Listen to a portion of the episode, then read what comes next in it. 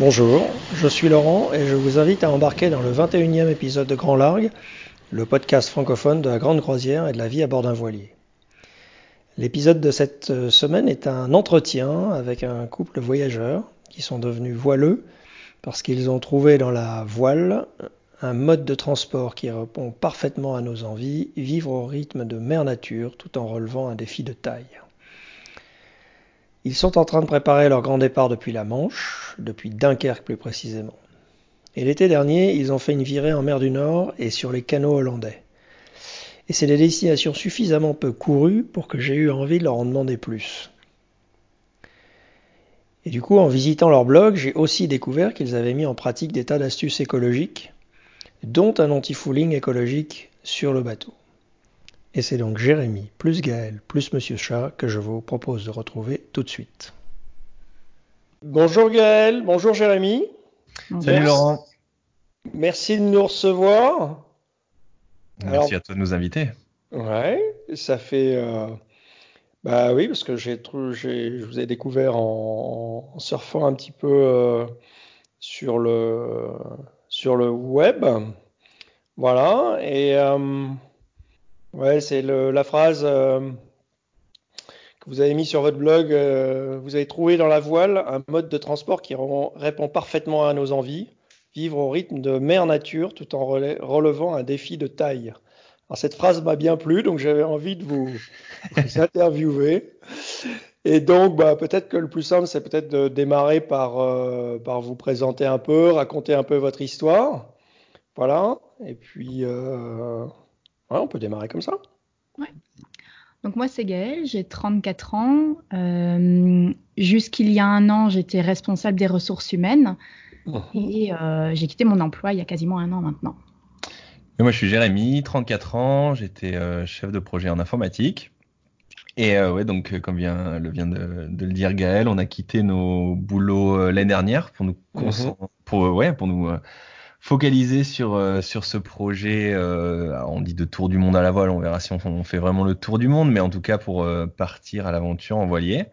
Et du coup, bah, depuis avril dernier, ça va quasiment faire un an. Mhm. On a, on est, on est sur le voilier, on habite sur le voilier et puis on voyage avec le voilier.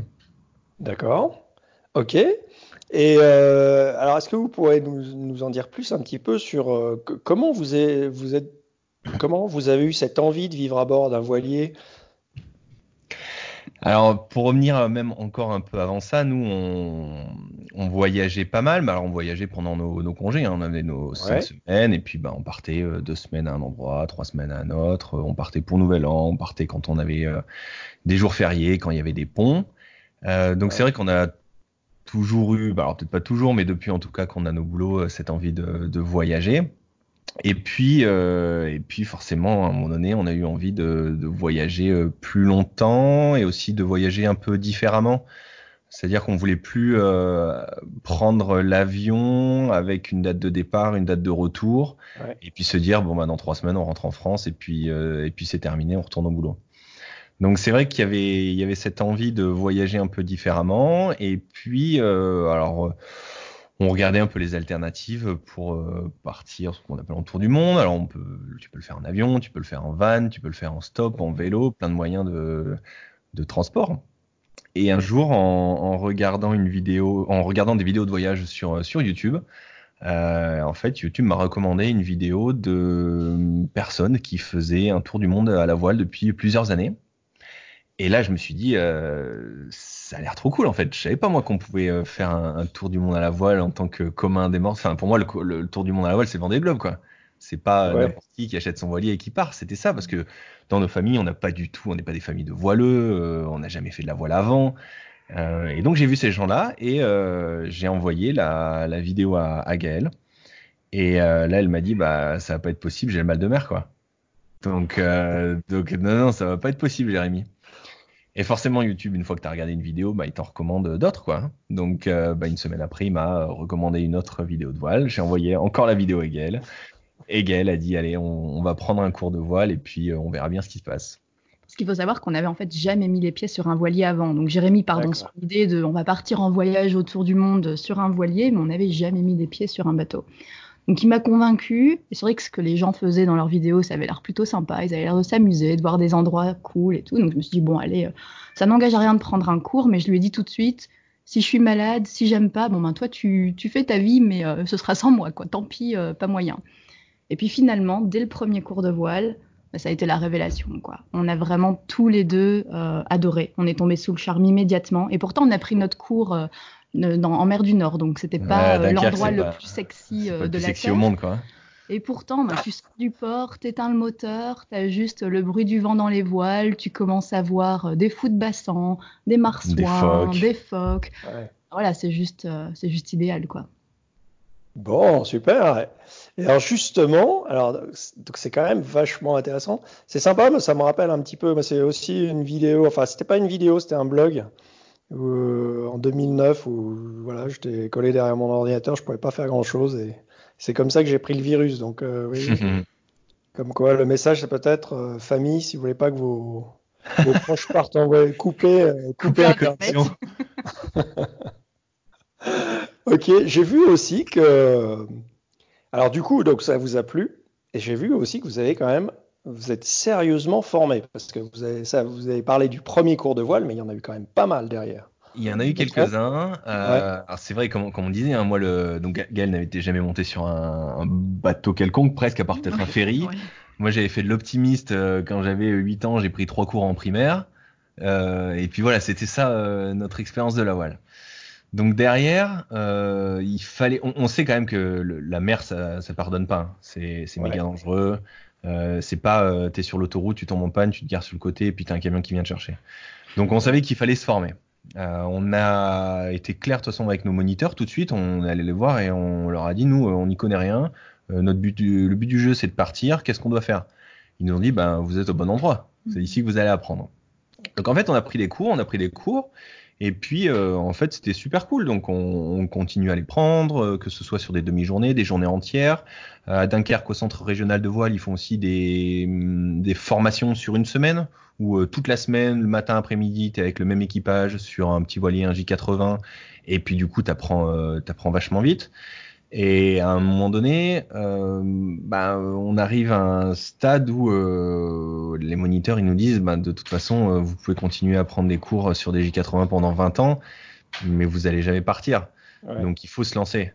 Et c'est vrai qu'en parallèle de ça, ce qui est bien à Dunkerque, c'est qu'ils font aussi euh, pendant l'hiver des cours théoriques, donc sur des demi-journées, sur des samedis matins, quand le centre de voile est fermé pour, pour sortir en mer. Euh, c'est des cours sur, bah, tu apprends la météo, tu apprends à lire des cartes, euh, tu apprends à lire les marées, euh, les courants, voilà. Tu apprends tout ça. Donc, c'est pas que la pratique d'être euh, sur le voilier et monter ta voile, c'est aussi tous ces à côté qui sont peut-être même plus importants que de savoir monter ta voile, quoi. Mm. Et c'est Ouais. vrai que pour nous, ben, tout était nouveau, que ce soit la navigation pratique, mais aussi ben, toutes les notions autour, comme tu le disais, météo, courant, marée. On n'avait jamais été confronté à, à- à ces notions par le passé. Et donc, ben, nous, on a appris énormément. On a été des éponges pendant, euh, pendant une grosse année, je vais dire. Euh, et, et c'est vrai que l'accompagnement de nos moniteurs a vraiment joué un rôle important parce qu'on pensait au début qu'ils allaient nous rironner avec euh, notre idée de, de partir en voyage sur un voilier alors qu'on n'avait jamais fait de voile avant. Et finalement, quand on a vu que tout de suite on était écouté, pris au sérieux et accompagné, conseillé, on s'est dit ok super, on se lance. Ouais, donc ça, c'est vraiment sympa, ouais. C'est va- vachement bien, mais ouais. Les, les moniteurs, c'est important. D'ailleurs, ma première interview, c'était mon premier moniteur et j'y tenais en particulier parce que justement, il avait quand même, euh, il avait, euh, ouais, il avait vraiment été super. euh, ouais. Benjamin Legros, et il avait vraiment été euh, super. Il était il est passionné et voilà, il a transmis sa passion. Alors, j'étais pas venu euh, avec une idée de tour du monde, mais enfin voilà, il a vraiment, il n'a pas aidé à faire de moi un terrien, euh, un terrien sédentaire, c'est clair. Mais euh, ouais, ben, donc euh, oui, je pense qu'on peut saluer les moniteurs parce que mine de rien, ça quand même, c'est des gens qui sont en général passionnés et, Ah ouais, ils et- transmettent leur passion. hein. transmettent, ouais. Ok, bon, et donc, vous avez, on vous dit, bon, le J80 c'est bien, il faudrait peut-être passer à autre chose. Alors, comment vous faites? Qu'est-ce que vous faites? Est-ce que c'est à ce moment-là que vous croisez euh, entre guillemets, la route de Kerguelen, votre bateau? Euh, Alors, au, au, club de Dunkerque, donc ils ont, ils ont 5 J80, je crois, et ils ont aussi un Oceanis 37. D'accord. Euh, donc c'est vrai qu'ils font des, des croisières week-end ou des croisières de 4 jours, ils font des stages de sécurité à bord, ils font plein, de, plein de trucs dessus. Euh, et là, quand on discute avec eux, euh, bah, on se rend compte que c'est bien beau de faire du J80, mais c'est clairement pas de l'habitable. Euh, C'est pas comme ça que ça va se passer euh, si tu pars sur ton bateau. Et donc, on prend quelques demi-journées ou un week-end, je crois. on part un week-end sur un Oceanis 37 pour se rendre compte parce que c'est de vivre à plusieurs à bord. Euh, et puis voilà, c'est pas du tout la, la, même chose. Donc, on franchit cette étape pour se rendre compte bah, comment ça, ça va fonctionner. Et après, euh, et ben là, il faut acheter son, son bateau. Donc là, ben, on se tourne vers euh, nos moniteurs et on leur dit qu'est-ce qu'on doit acheter? Parce que nous, on n'y connaît rien. Et donc là, euh, ben, on fait, on discute avec eux et puis on se rend compte qu'il faut faire une liste de, critères et puis voir par rapport à son budget. Et voilà. Donc pour parler des, des critères, alors le, le, premier critère qui était essentiel pour nous et je crois que tu en parlais dans ton tout premier podcast, c'était la taille. Ouais. Euh, donc toi, je crois que tu disais que tu fais 1,85, c'est ça? Ouais, exact. Ouais, bah moi je fais 1,97. D'accord, ah oui, oui, d'accord. Voilà. Donc tu disais déjà que ça euh, limitait les bateaux quand tu fais 1,85. Bah 1,97, euh, voilà, tu prends quoi 1% des bateaux peut-être? Alors bon, c'est oui. puis on n'est pas un budget de 200 000 euros, hein, donc euh, forcément tu mets un, un, budget divisé par 4 ou 5 et puis bah tu dois trouver ton bateau avec au moins 2 mètres de hauteur sous barreau quoi. Ouais, c'est pas Ouais, c'est vrai que c'est pas franchement courant de mettre sous, sous barreau. Voilà. Non, et surtout qu'on voulait aussi un. Donc, ça, clairement, c'était notre critère numéro un parce que c'est, de... notre maison. On savait qu'on allait ouais. y habiter, donc on voulait ouais. pas que Jérémy soit en permanence recroquevillé. C'était pas, c'était pas tenable. C'est pas un bateau pour, pour, pour, sortir le week-end voilà. et puis tu vas sortir cinq fois l'été. Et voilà, tu vois. Là, c'était, euh, c'est notre maison. Personne ne s'imagine dans sa maison. Euh, ne pas pouvoir se tenir droit euh, mmh. toute la journée. Quoi. Ouais, ça c'était vraiment fondamental. Et c'est vrai qu'après, nous, on voulait pas non plus aller sur des longueurs de bateau trop importantes, ouais. parce qu'à nouveau, ben, c'est notre premier bateau. On... Un an et demi avant d'acheter le bateau, on mais je n'ai jamais touché une barre. Donc, oui, c'est ça. Donc, ouais. on voulait quand même que ça reste facilement euh, manœuvrable, mmh. seul et à deux, et que voilà, on puisse se débrouiller euh, facilement à, son bord. Et puis pour revenir sur cette, la taille du bateau, ça coûte moins cher aussi quand tu euh, voilà ton budget, tu peux acheter un peu plus grand et avoir un peu plus de confort, mais euh, ce budget que tu auras dépensé en plus, tu le retranches de euh, X mois que tu aurais pu vivre à bord pour faire les courses, pour voilà, pour faire tout. Ouais, tout à fait. Ouais. Ouais, Et puis en plus le, le, le budget. Euh, Enfin, c'est pas linéaire là, le, ah, clairement, le rapport entre la taille du bateau et, euh, et les frais, c'est plutôt exponentiel. Donc euh, voilà. Ouais, ouais, non. euh. Alors ce, ceci dit, pour la petite anecdote, j'avais euh, juste avant de partir, j'avais comme voisin à Port-Camargue un couple de, enfin qui était parti six mois, qui revenait de six mois. Donc c'était plutôt, lui était jeune retraité. Il rentrait de six mois d'un tour de Grèce. Ils avaient un, un 16 mètres. Et en fait, ils revenaient le vendre parce que parce qu'en fait, ils s'entendaient pas quand l'un était à l'avant et l'autre au poste de barre. Enfin, ils avaient trouvé que c'était trop grand. Euh, voilà, 16 mètres, c'était c'était trop grand. Mm. Voilà, donc euh, ouais, la taille, la taille, c'est c'est pas euh, la taille de la coque, c'est oui. pas anodin. Et non, pour la taille, ouais, c'est pas anodin du tout. La taille intérieure, moi finalement, j'ai craqué pour le bateau et j'ai laissé tomber ce, ce critère-là. Donc je, il, ouais, je suis pas toujours toujours droit, mais en fait, euh, je le ressens pas. Je le sens pas. Mais enfin bon, ouais, euh, je, je, comprends bien votre choix parce que je m'étais bien posé cette question-là aussi. Ouais. Et c'est vrai que du coup, ben le, ben voilà, quand tu mets tous ces critères bout à bout, on regarde notre budget également, et puis on, on a euh, nos économies, on se dit on veut tenir le maximum de temps euh, dans, en voyage, en vivant euh, correctement à bord euh, avec les frais de port, avec les frais de maintenance, avec les assurances, avec euh, la vie quotidienne. Et, euh, et voilà, donc où est-ce que ça nous mène? Et donc on savait qu'on allait partir sur un entre 34 et 37 pieds. On était parti ouais, dans, dans ces eaux. Donc mmh. finalement, ça c'était le, le, premier point. La hauteur sous barreau a clairement énormément écrémé le choix de bateaux dans cette catégorie de budget et de, et de taille. Et puis après, ben, on avait d'autres critères du type, euh, on voulait pas de grand voile sur, euh, sur enrouleur. Ouais. Euh, on voulait pas qu'il y ait trop trop de travaux de remise en état euh, du bateau parce qu'on s'est dit on part déjà tellement de loin en termes de navigation. On veut pas en fait être freiné pendant des années à faire des travaux à bord et au final ne jamais partir parce qu'on se sera essoufflé dans le projet. Donc Ouais. on était aussi très réaliste sur euh, sur ce point-là. Donc ça c'était important qu'il n'y ait pas trop de choses à faire à bord. Euh, et après je pense Bon, que sur les gros critères, c'était à peu près ça. Euh, Ouais. Après, oui, ouais, c'est ça. On, après, on a fait faire une expertise et puis on Ouais. voulait pas de mauvaises surprises sur, euh, bon, sur euh, ce qu'on aurait pu trouver à bord. Mm. Donc, euh, mais c'était l'essentiel des critères. ouais. D'accord. Donc vous, l'expertise, ça a été, euh, ça a été important. Je vous pose la question parce qu'en fait, je suis en train de, de concocter un petit, quelques réflexions euh, dans un épisode euh, ultérieur sur le sujet. Mhm. Voilà. Donc vous, l'expertise, c'était important?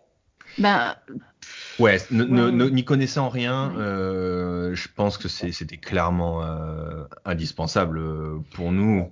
Mais il y avait deux choses. C'est d'une, on n'y connaissait rien, donc on ne pouvait pas se faire une opinion nous-mêmes sur le côté sain et le côté euh, de l'état concret des choses à bord. Ouais. Et deux, on n'avait pas encore développé de réseau dans le domaine de la voile, donc on pouvait même pas, Ouais, hormis nos moniteurs, euh, on pouvait pas demander l'avis en fait de copains ou de voisins de ponton, etc. Donc c'était Ouais. nous, c'était vraiment essentiel de passer par un expert pour pouvoir se forger une, une opinion plus pragmatique sur le bateau. C'est ça, parce que nous, quand, quand on faisait les visites, c'est vrai qu'on on regardait, euh, on regardait. Bah, maintenant, c'est vrai qu'avec le, le recul, on regarderait bien plus en détail euh, chacun Ouais. des éléments, parce que moi, tu me montres un, tu me montrais à l'époque un autopilote, j'ai aucune idée de s'il est en bon état ou pas. Tu me montrais une grand voile même, je savais pas dire si Ouais. elle était usée ou pas, Ouais.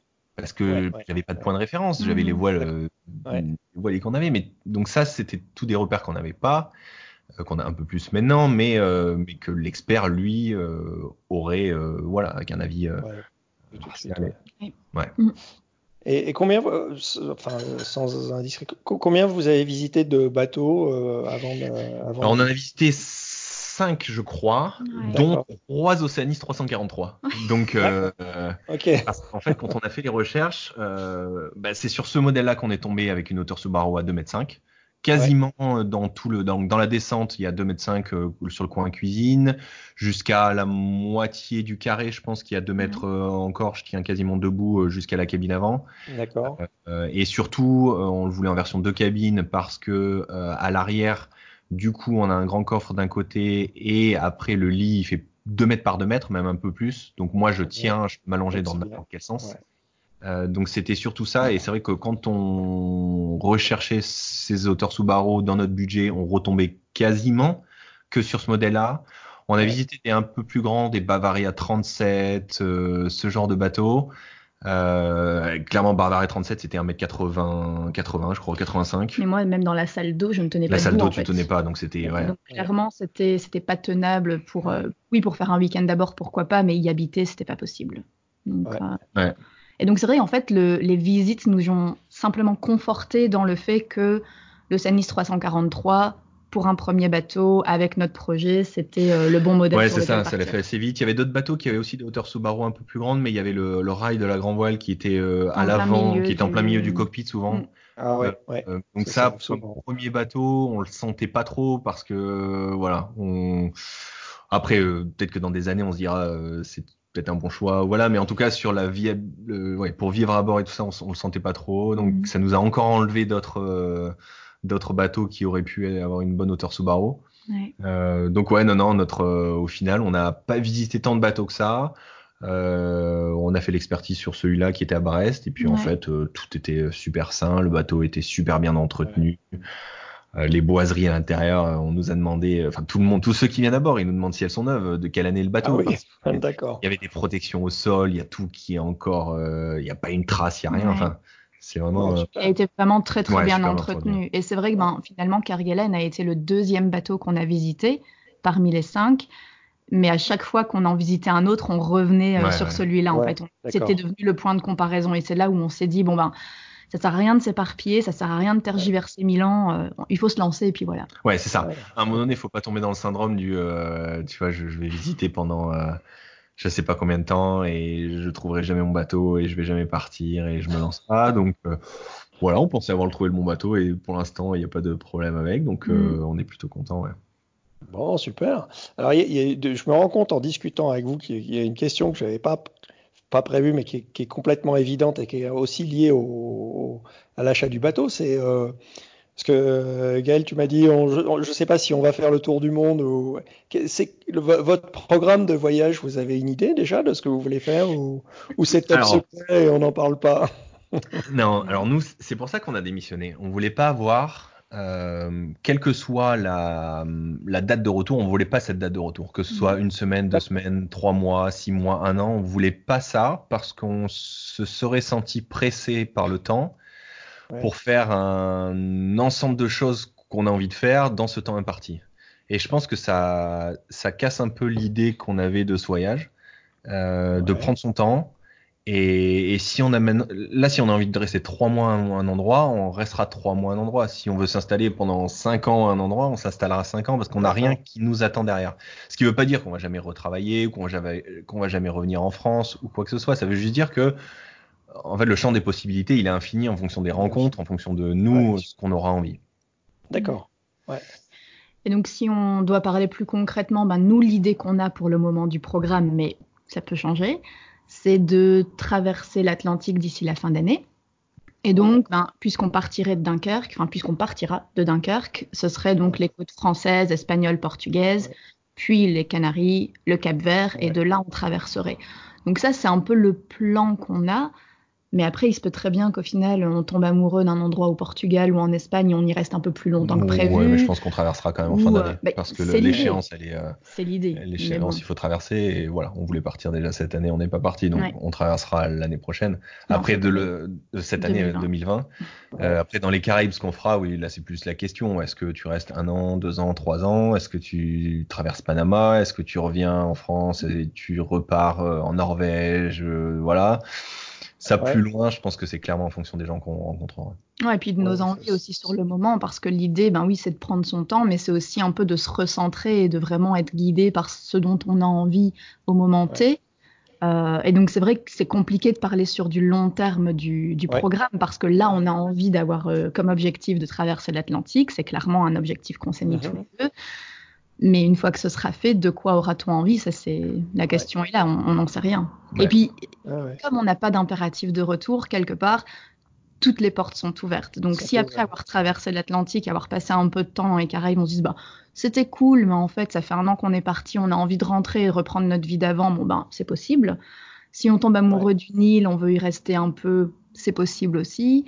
Euh, on a envie de s'installer quelque part quelques années, de bosser là-bas, c'est possible. On a envie d'ouvrir une crêperie au Belize, euh, une crêperie au Belize, c'est bien aussi. Hein voilà, il y a plein, d'options euh, sur table. D'accord. Et non, nous ne sommes pas millionnaires euh, pour couper court à cette question qu'on a souvent. non, non, on vit sur nos économies et on, travaillera s'il y a besoin de travailler. Et puis on, essaie de lancer un peu des trucs à distance pour, pour avoir un peu une rentrée d'argent. Mais non, c'est pas forcément la voile, c'est pas forcément un truc de vieux et de riche. Hein, c'est tu vois, les gens, ils, me disent, euh, ils nous disent ça, et moi, je leur dis, mais ton appartement, il a coûté combien? Tu vois, Ils me disent, ah, 300 000 euros. Je suis là, mais moi, mon, mon voilier, il coûte, il coûte beaucoup moins que ça. Hein.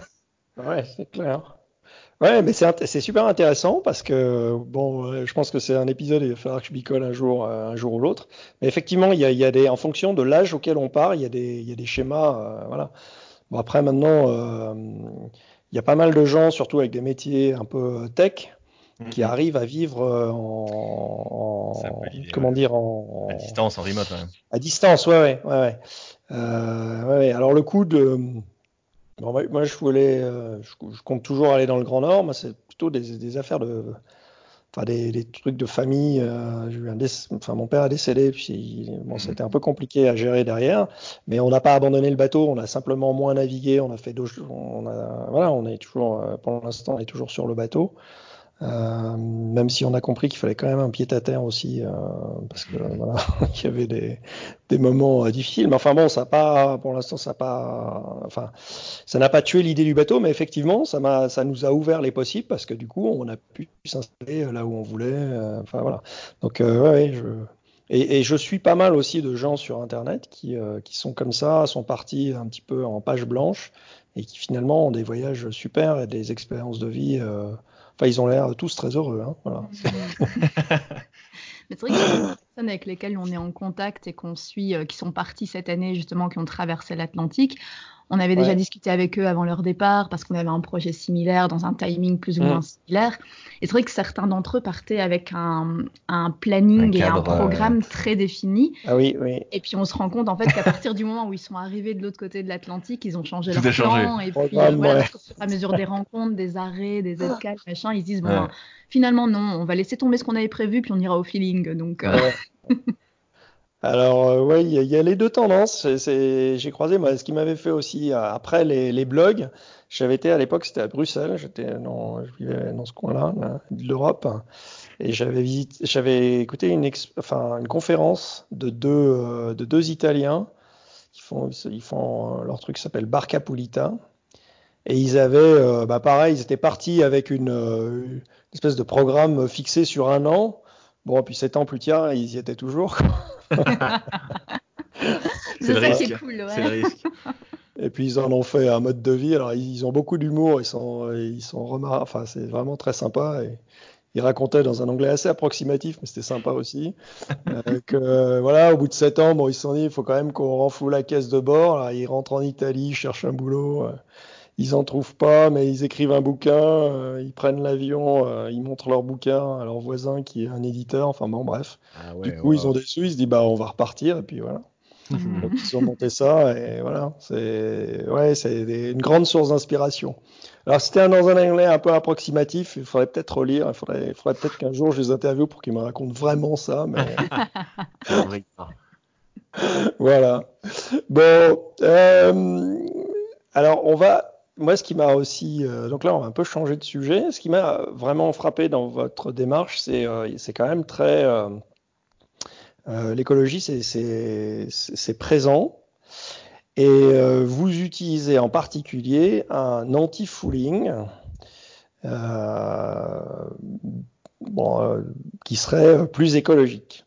Voilà, est-ce que vous pouvez nous en dire plus? Alors, même si c'est un podcast anti qui n'est absolument pas sponsorisé ni affilié que ce soit. Mais bon, en fait, j'ai fait, j'ai fait mon carénage l'année dernière. Bon, donc moi j'ai un, rêve d'anti en acier. Hein. Bon, et en passant mon truc au rouleau, je me disais, bon, euh, ouais, c'est quand même euh, bon. Peut-être la prochaine fois, s'il y a une autre solution, on va peut-être y réfléchir. Quoi.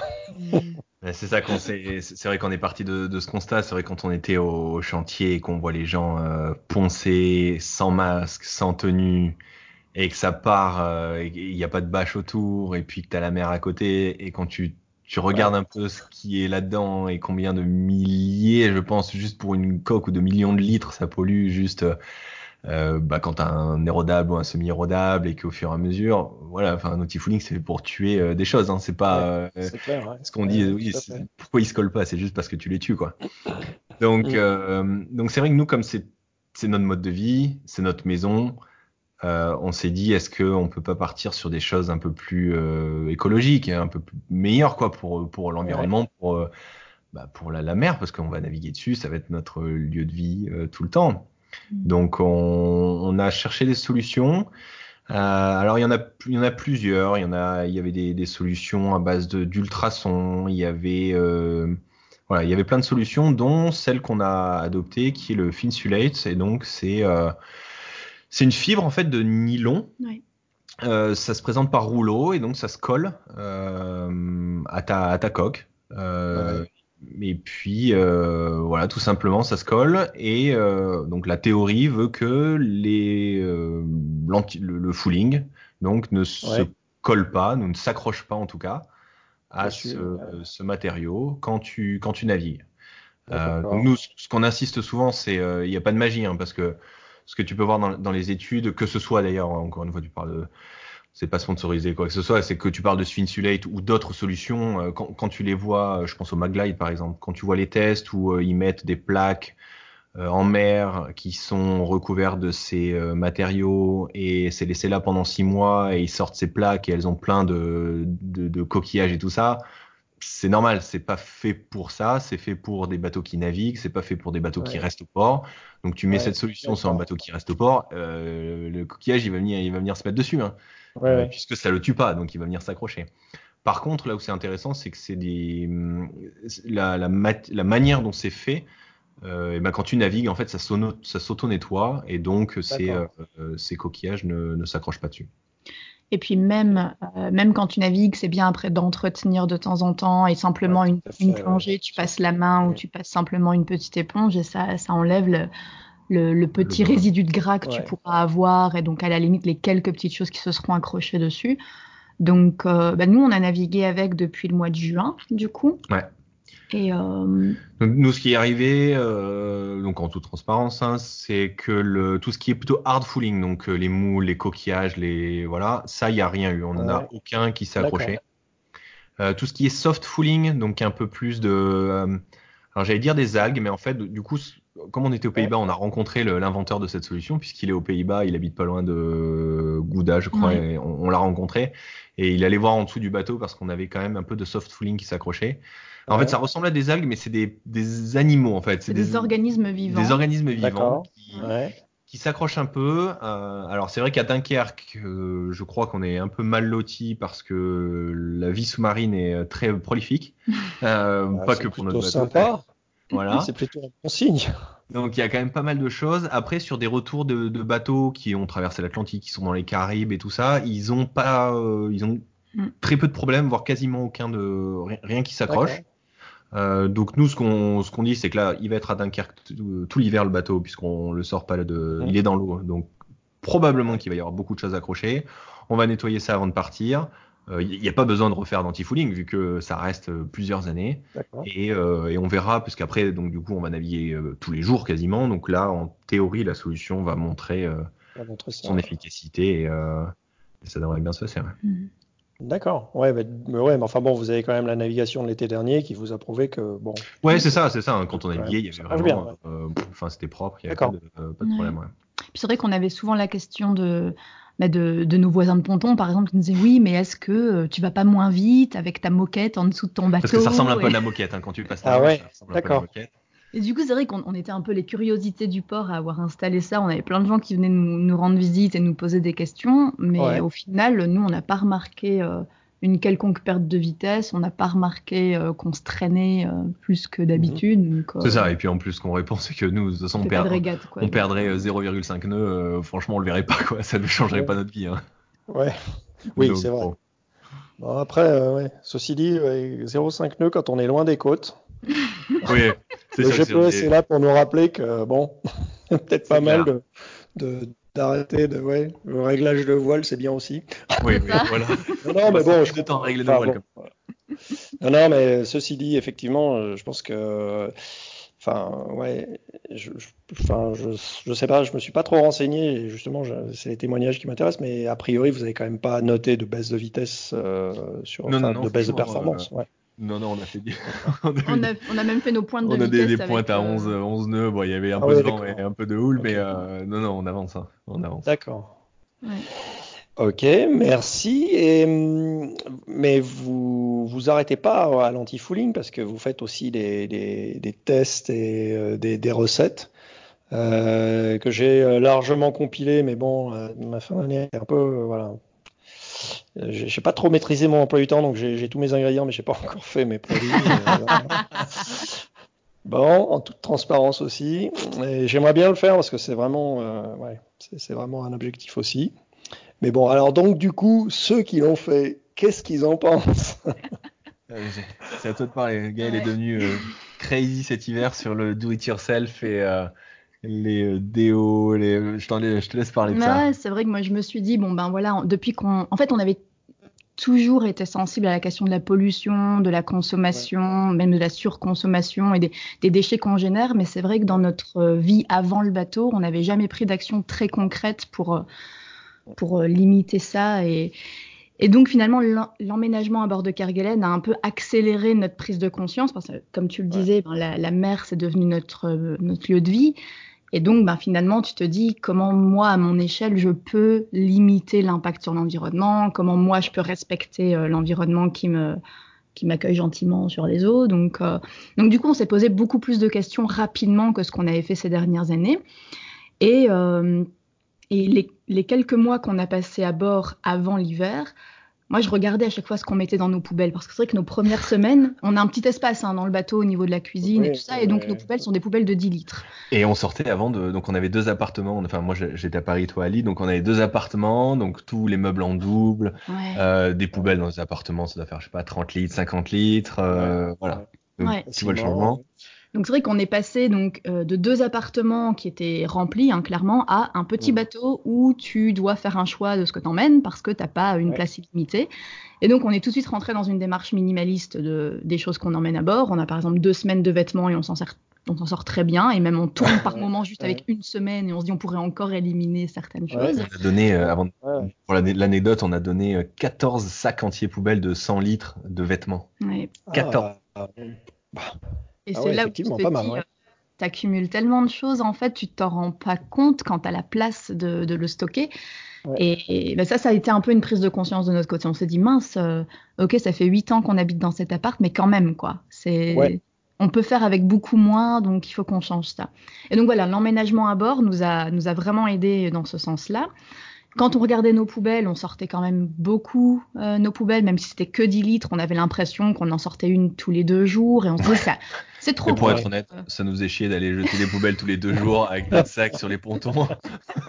on se disait mais qu'est-ce qu'on met dans nos poubelles, mince. Et puis finalement, on a commencé un peu à regarder et euh, ce dont on s'est rendu compte, ben, c'est que clairement, il y avait des les emballages alimentaires quand on n'allait pas au marché. Dans la semaine, s'il pleuvait, ben, on allait plutôt euh, au supermarché, voilà. Euh, il y avait beaucoup de Euh, et tout ce qui était euh, les emballages plastiques des cosmétiques, donc gel douche, shampoing, déo et tout ça. Et donc une fois qu'on a fait un peu cet état des lieux, on s'est dit bon bah très bien, de toute façon on comptait aller au marché local, donc ça s'arrête déjà la partie emballage alimentaire, donc c'est bien. Mais qu'est-ce qu'on fait avec les sopalins et avec les, emballages plastiques des cosmétiques? Et donc c'est vrai que bah, moi j'ai profité de l'hiver pour un peu me lancer dans des trucs improbable que j'avais jamais fait avant. Euh, donc, par exemple, j'ai commencé à, coudre des sopalins réutilisables pour qu'on puisse euh, utiliser, ben, remplacer les sopalins par des mouchoirs en tissu, par euh, des sopalins lavables en tissu, par des serviettes de table, par des cotons démaquillants lavables. Enfin voilà, toutes des petites choses qu'on peut juste mettre dans notre lessive. Parce que final, quand tu as, un appartement, ton, ton, sopalin il te sert à tout. Tu mets une goutte d'eau par terre, tu prends un sopalin, tu le mets à la poubelle. Voilà. Alors qu'en fait, tu aurais une lingette, tu la mets et puis tu la laves une fois par semaine, ça ferait pareil, quoi. Ouais, ouais, ouais, bah, ouais. On a, on a vécu les mêmes interrogations, les mêmes trucs, même si nous, euh, ce pas-là, on n'a pas été. Euh, euh, ma compagne Grace est une reine de la récup et des trucs, mais là, le sopalin, ouais, on a, on, ouais, on a, on, faut qu'on fasse mieux que ça. Ouais. Mais après, chacun va à son rythme et chacun euh, voilà, commence euh, où il se sent le plus à l'aise. Et c'est vrai que moi, ça a été le premier truc auquel j'ai pensé parce que je me suis dit, mais c'est vrai qu'on l'utilise à tout bout de champ, alors qu'au final, si on utilisait juste une petite lingette, un petit coton, un petit, euh, même une éponge parfois, mmh, au final, on n'a pas besoin d'avoir du papier dans la main pour faire ce, dont, ce qu'on a besoin de faire. Donc ça, c'était le premier truc. Et puis après, j'ai commencé à, à, vraiment me renseigner sur la récup, le fait de fabriquer des choses soi-même, euh, et, c'est là que je suis tombée sur euh, différents articles, des blogs ou même des, posts sur Facebook, par exemple, de personnes qui fabriquaient leurs propres déodorants, leurs propres cosmétiques, euh, qui utilisaient des, huiles végétales pour se démaquiller. Mhm. Voilà, plein de choses naturelles auxquelles moi j'avais jamais pensé, hein, très honnêtement. Et c'est là où je me suis dit bon bah finalement il y a une recette de déo, il me manque juste un truc et tout le reste je l'ai soit dans ma cuisine, soit dans ma salle de bain. Bah, je vais essayer. Et euh, ça a commencé comme ça en fait. une recette où il y avait quatre ingrédients, il m'en manquait un seul. Je suis allée l'acheter, ça m'a coûté 3 euros et euh, j'ai testé le truc. Et puis bon, on a fait la première recette. On en était content, mais on s'est dit qu'on pouvait faire un peu mieux, donc j'ai cherché d'autres trucs. Et puis ça a vraiment commencé comme ça, progressivement.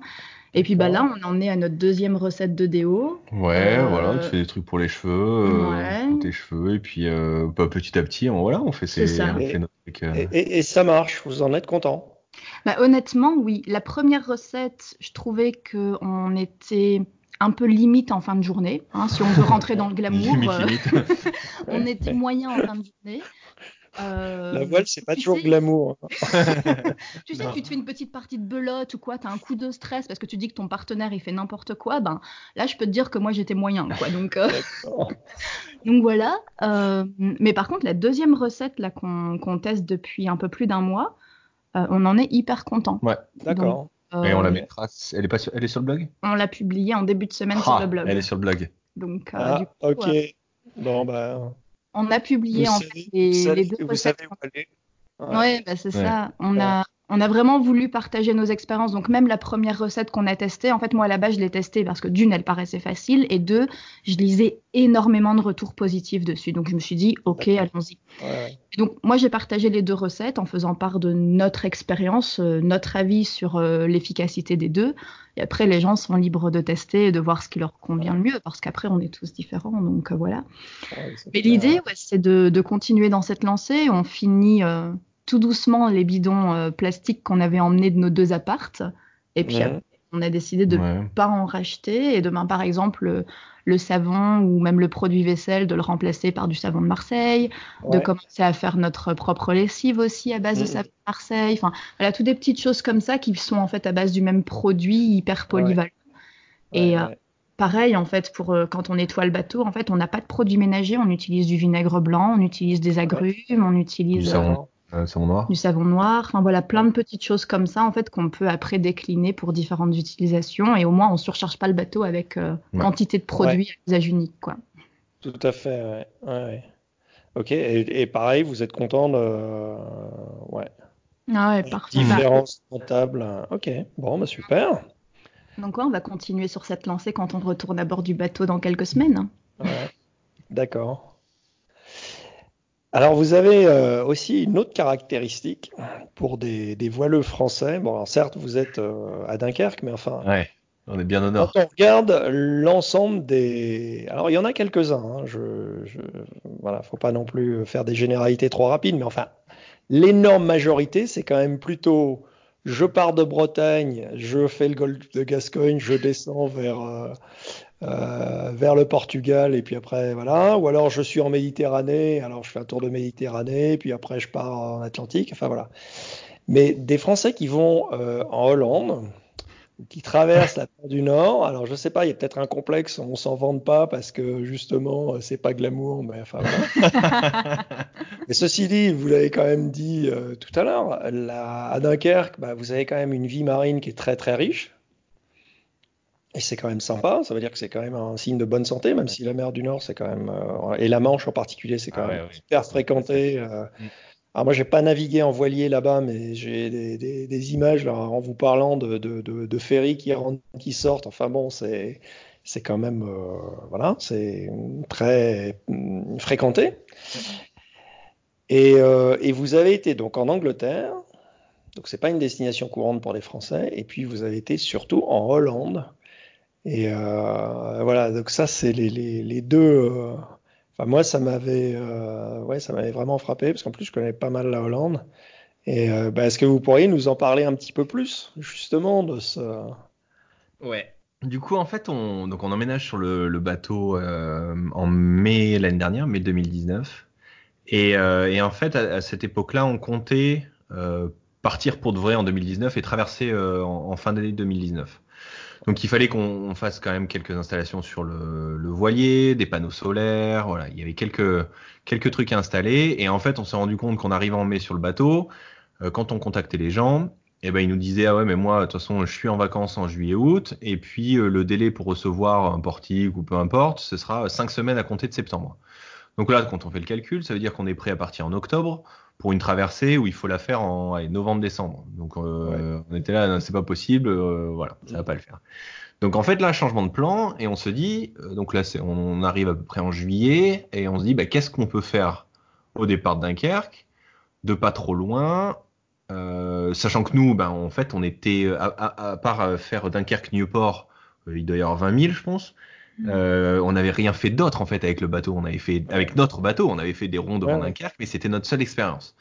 Donc qu'est-ce qu'on peut faire pour partir un peu plus longtemps, pour faire plus de manœuvres, pour naviguer plus longtemps, euh, tout en restant plus ou moins quand même dans le dans le coin ou en tout cas à proximité pour pouvoir rentrer pour l'hiver et puis partir l'année d'après?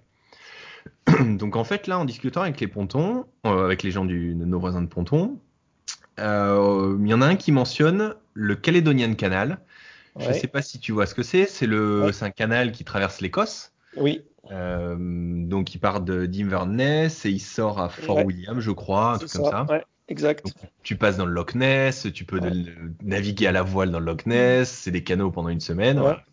Donc en fait, nous on se dit, ça a l'air trop cool ce truc. On va partir. Donc là, on était début août et on va partir pour faire un tour de l'Angleterre quelque part, remonter la côte est, passer le Caledonian Canal, de l'autre côté faire l'île de Skye, l'île de Mull, enfin toutes les îles, redescendre, faire les îles Scilly, euh, l'île de Wright et puis revenir à Dunkerque.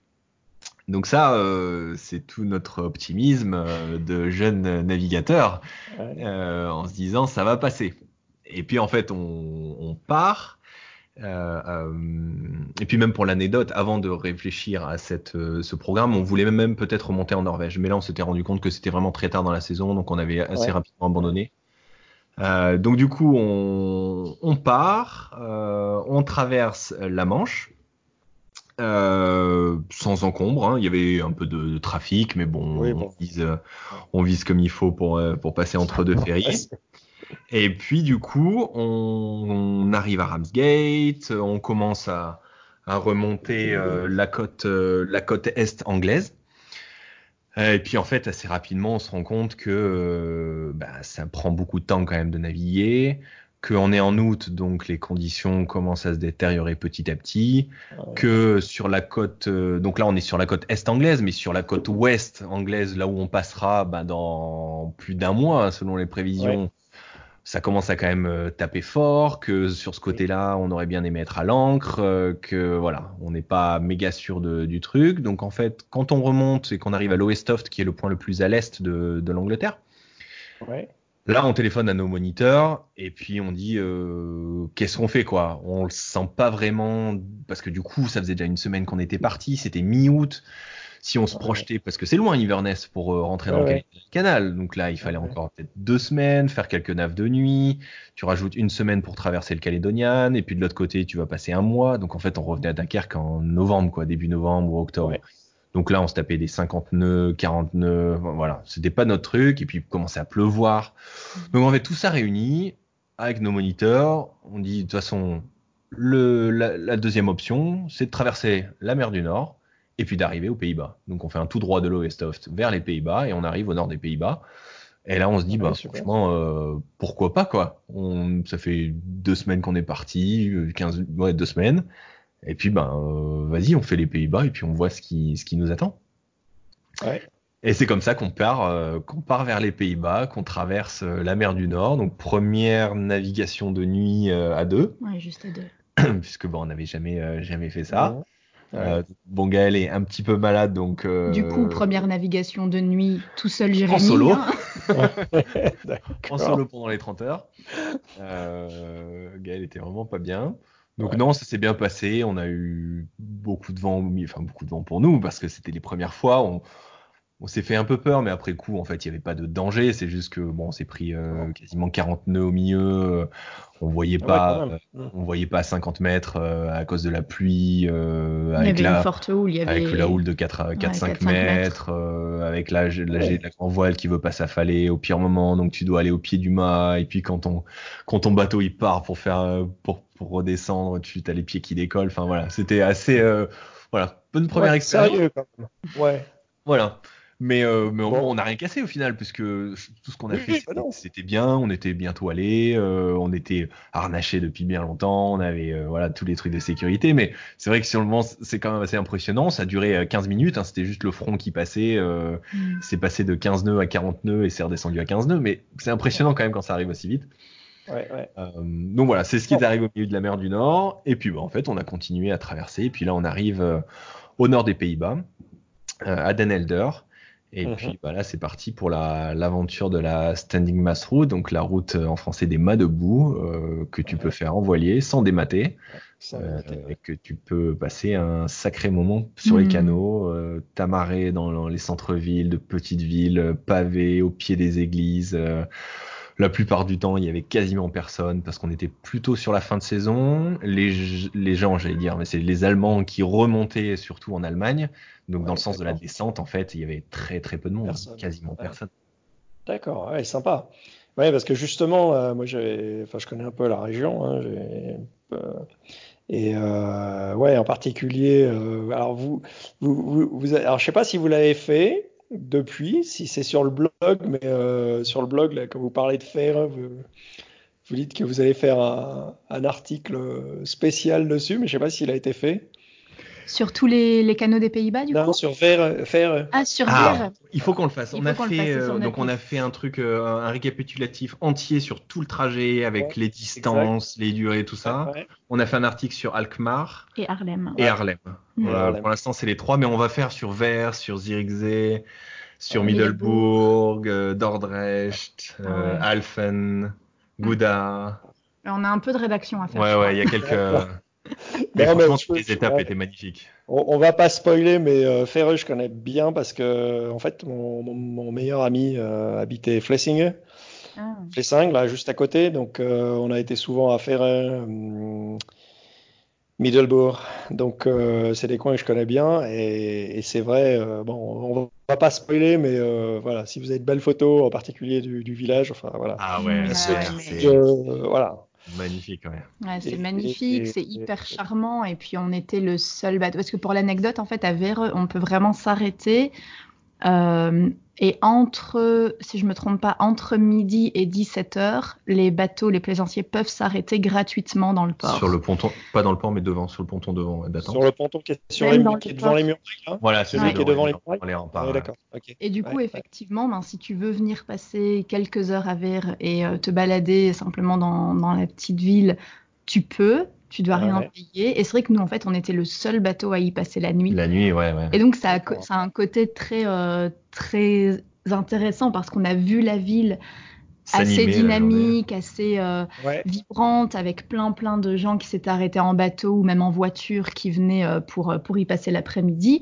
Et puis, à partir de 17h, le calme plat. Le lendemain matin, quand on s'est réveillé, calme plat. On a ouais. pu repartir en balade avec une lumière hyper jolie. Enfin, non, ouais. vraiment, euh, c'est l'une des, des, belles étapes de notre ah ouais, voyage. Là. Et c'est intéressant parce qu'en fait, les Pays-Bas, nous, ça fait euh, quasiment 9 ans qu'on voyage euh, euh, un peu partout. Et c'est vrai qu'on s'est jamais dit, tiens, on va aller aux Pays-Bas pour passer nos trois semaines de congé. Alors qu'on habitait Lille et que c'est à 2h30 peut-être. C'est vraiment ouais, pas ouais, loin. On aurait pu facilement. pas loin, C'est jamais venu, euh, ça nous est jamais venu à l'esprit. Et finalement, là, on y a passé quatre semaines. On aurait pu passer le double du temps. Ah ouais, si on était, si on était remonté jusqu'à Groningen et qu'on était rentré par là-haut, on y passait, euh, on y passait deux mois, je pense. C'est clair, et on s'est pas du tout ennuyé. On n'a pas, on s'est pas senti pas dépaysé. On n'avait pas l'impression de rien voir d'intéressant, bien au contraire. Enfin, c'était mmh. vraiment, vraiment une belle révélation. Donc, bon, euh... donc, donc, vous, donc vous recommandez euh, la Standing Mass Route, Mass Route et, oui. euh, et, la Hollande comme euh, destination, ouais. Ah, complètement, ouais, complètement. Alors ouais, moi je c'est c'est j'ai pas été en voilier, mais j'ai été pas mal euh, en voiture, enfin voilà. Et effectivement, euh, en particulier fait, euh, sans, enfin sans voilà, sans spoiler, mais moi j'ai toujours l'impression quand je suis dans ce, ce petit village, j'ai l'impression d'être euh, de marcher dans une, une peinture ah, une peinture hollandaise ouais. du XVIIe siècle quoi. Ouais, ouais. ouais c'est un endroit vraiment hors du temps qui a énormément de charme. Enfin, c'est c'est hyper charmant. Et puis finalement c'est pas très loin, donc même pour euh, quelques jours, si on veut pas faire toute la Standing Mast Route, ouais. on peut clairement y aller euh, facilement et, et y passer un peu de temps. Donc, euh, non, c'est très chouette. Ouais. Non, non, mais voilà, j'aime bien. Enfin, voilà, je pense que c'était sympa de faire la promo, enfin, avoir un témoignage et promouvoir ça parce que c'est des très beaux coins. Mm. Et euh, moi, j'aimerais bien aller aussi plus, euh, plus loin dans la Baltique ultérieurement. Mm. Mais là, il n'y a pas beaucoup. Il y a, y a un Français que j'ai en contact euh, sur Facebook qui, qui, navigue dans ces coins-là. Voilà, j'en connais qu'un seul. en revanche, euh, si c'est des plans Caraïbes ou, ou Marquise, là, il y, y, en a beaucoup plus. Ouais, ouais. Ah oui, il y en a à l'appel, ouais. Là, mais bon, nous, ça n'enlève rien à la beauté de ces coins-là. Hein. Ah ouais, c'est sûr. Hein. Mais c'est sûr que, voilà, en parlant de ça, nous, c'est vrai qu'au départ, comme on sait qu'on va sûrement aller dans les Caraïbes, on va y aller. On voulait justement partir en Norvège et remonter euh, ouais peut-être jusqu'au Lofoten, mais bon, c'est quand même très très au nord. Mais euh, euh, ouais, si on était parti un peu plus tôt dans la saison, je pense qu'on aurait peut-être tenté ça. Et, ouais, en fait, je pense que si on avait eu connaissance du planning des fabricants et des délais et tout ça au moment de notre emménagement, on aurait immédiatement pris la décision de ne pas sortir le bateau de l'eau en, juin pour faire les travaux, parce que du coup, on a quand même été trois semaines au chantier pour faire euh, l'anti-fooling et d'autres trucs à bord. Donc voilà. Euh, on aurait pris la décision de tout de suite partir et non pas passer euh, du temps au port puis faire des journées devant Dunkerque et tout ça. On, aurait organisé notre temps différemment et du coup, je pense qu'effectivement, on, serait, on serait certainement monté. Ah ouais, intéressant. Ouais, ouais, ouais. Très intéressant. Est-ce que là aussi, j'ai une idée d'épisode sur comment planifier, mais au sens un peu enfin, ouais, hmm. large des choses, pas plus. comment organiser les grosses boîtes avant de rentrer dans le détail de, chaque navigation, mais euh, hmm. c'est important. Bon, ok. Euh, bon, on arrive. Euh, on a déjà bien échangé. Deux choses avant de nous quitter. Qu'est-ce que vous diriez à quelqu'un qui aura envie de vivre comme vous et qui n'ose pas franchir le pas? Ah, il faut y aller, c'est trop bien. Ça paraît simple à dire quand on, quand on l'a fait, mais ouais, je pense qu'il faut, il faut oser être en dehors de sa zone de confort. Il faut oser ne pas spécialement savoir dans quoi tu te lances, aller vers mmh. l'inconnu et, euh, et, savoir pourquoi tu le fais.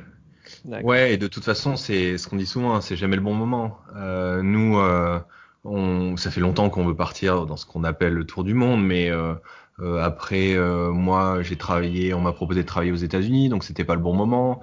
Après, je suis rentré, j'ai changé de boulot, c'était pas le bon moment de partir. Et puis après, Gaël a eu un bon boulot, c'était pas le bon moment de partir. Et puis après, bah, t'attends, euh, qu'est-ce qui va se passer? Tu vas devenir manager, c'est pas le bon moment de partir. Tu vas avoir des enfants, c'est pas le bon moment de partir. Après, tu seras malade, c'est pas le bon moment de partir. Et voilà. Donc, tu partiras jamais en fait. D'accord. Il y aura donc, il faut y aller. Ben ouais, il faut c'est toujours le bon moment de partir du coup. ouais, et puis je pense que c'est une question de, euh, de quoi est-ce que tu as envie là maintenant tout de suite? Et si vraiment tu sens que euh, l'aventure, le voyage, la découverte, c'est ce qui te fait vibrer, mm. bah, il faut arrêter de, de, mettre des excuses sur table en fait. Parce que la seule vraie excuse, c'est toi-même. Le vrai frein, c'est toi. C'est pas.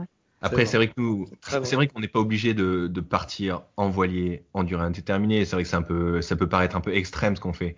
Mais si, te, si tu dis euh, combien de personnes j'ai croisées qui me disent euh, j'ai envie de partir un an pour faire euh, euh, un tour des États-Unis ou un tour de l'Asie, qui me disent ah ouais mais franchement c'est pas le bon moment avec le boulot et tout. Mais et quand tu, et quand tu leur poses les questions, mais si tu pars et que tu reviens dans un an à ton boulot, qu'est-ce qui aura changé? Et la réponse c'est toujours mais il y aura rien qui aura changé quoi.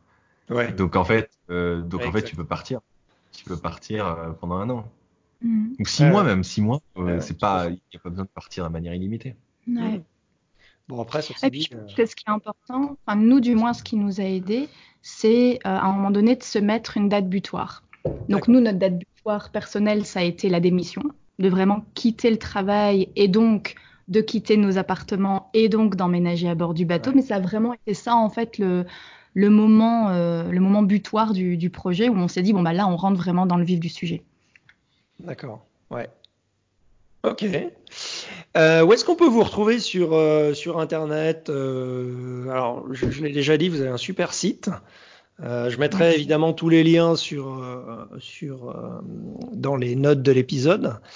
ouais, vous avez un très très beau site, vous avez des super photos. je vais essayer de travailler. Ah, d'accord. bah, super, j'ai de moi du coup. Mais bientôt on aura peut-être des vidéos, c'est l'idée. On, a tourné euh, toutes nos aventures depuis le début, il y a depuis le premier cours de voile en fait. On a, on a des vidéos de ça, on les a pas encore montées, on n'a rien monté. Euh, mais on a, euh, j'ai combien? J'ai 2 téraoctets de, de rush vidéo depuis, ah oui, quand même. depuis tout début. On a beaucoup trop d'images. Ouais, on a beaucoup d'images, mais l'idée, ouais, on va ouvrir une, une, chaîne YouTube et on va, on va poster tout ça. Il faut juste qu'on qu'on se lance et qu'on fasse ça. Euh, mais oui, pour nous retrouver bah, sur, le, sur le blog, hein.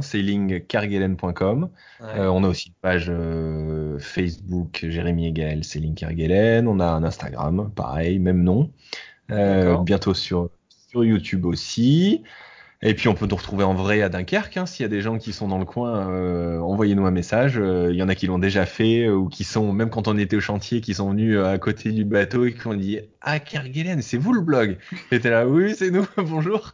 Ouais, super. on me connaisse, mais franchement, venez nous dire bonjour et on a même invité des gens à, venir boire l'apéro sur le, sur le bateau. Donc envoyez-nous un message. Et puis, euh, bah ouais, faut suivre toutes nos aventures sur, sur Facebook. On met ça quasiment en temps réel, tout ce qu'on tout ce qu'on publie. Bon bah super, merci. Moi je retiens l'invitation. Euh... Ah bah, avec plaisir. Et euh, ouais, je manquerai pas de vous suivre, ça c'est sûr. Euh, merci beaucoup. Euh, Gaël, Jérémy. on n'a pas eu Monsieur Chat ce soir, mais si, je crois qu'on l'a entendu un petit peu, non? Ouais, tu l'as entendu en arrière-fond. Il, est, euh, il est en train de dormir, je vais pas le déranger, mais il est là, il est pas loin. Ok, un grand merci à vous. Euh, C'était vraiment sympa et vraiment inspirant. Donc merci beaucoup et puis euh, bah, bon vent. Merci. Merci à toi. Salut. Si vous avez aimé cet épisode, n'hésitez pas à le faire connaître, à le partager auprès de vos amis et connaissances sur vos réseaux sociaux. Euh, n'hésitez pas non plus à aller euh, sur votre plateforme d'écoute préférée, euh, laisser une évaluation si c'est possible et quelques mots en commentaire. Tout cela fera croître Podcast Grand Largue. Et bien sûr, vous pouvez réagir, poser des questions, compléter ou faire des commentaires sur le groupe Facebook Podcast Grand Largue euh, ou directement en laissant un message sur la plateforme encore.fm message. Je vous donne rendez-vous dès vendredi prochain pour un prochain épisode de Grand Largue et d'ici là, je vous souhaite bon vent.